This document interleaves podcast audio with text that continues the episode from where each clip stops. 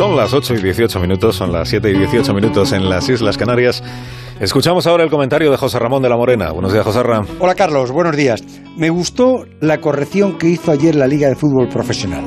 Una decisión sensata que trasladaba la última jornada al sábado para darse un día más de descanso al Villarreal antes de esa final europea que va a jugar solo cuatro días después.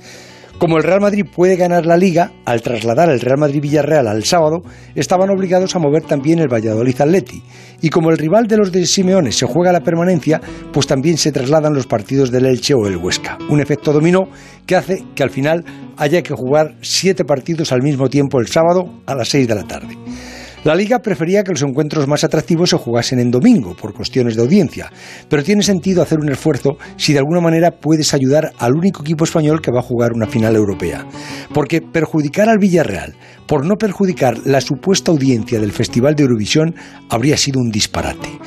Cuando 12 de los clubes europeos más poderosos presentaron la Superliga hace poco, una de las críticas más repetidas era que acababa con los méritos de un equipo que pudiera lograr una clasificación histórica.